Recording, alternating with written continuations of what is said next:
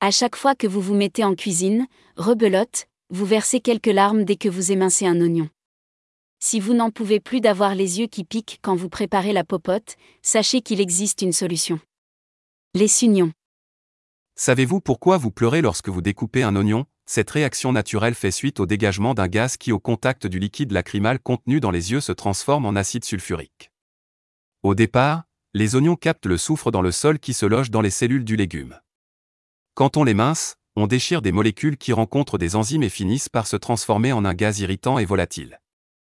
Aux États-Unis, dans les États du Nevada et de Washington, la marque Sunion dit avoir travaillé depuis trois décennies sur une variété d'oignons n'ayant pas été modifiés génétiquement. C'est un croisement naturel qui aurait permis de récolter ces oignons d'un nouveau genre. En les éminçant, les enzymes ne sont pas assez suffisants pour produire ce fameux gaz qui nous fait pleurer. Selon l'enseigne, les aliments ne sont pas vendus immédiatement après leur récolte. Leur production présente en effet la spécificité de gagner en douceur au fil du temps, et donc d'être totalement inoffensif pour nos mirettes.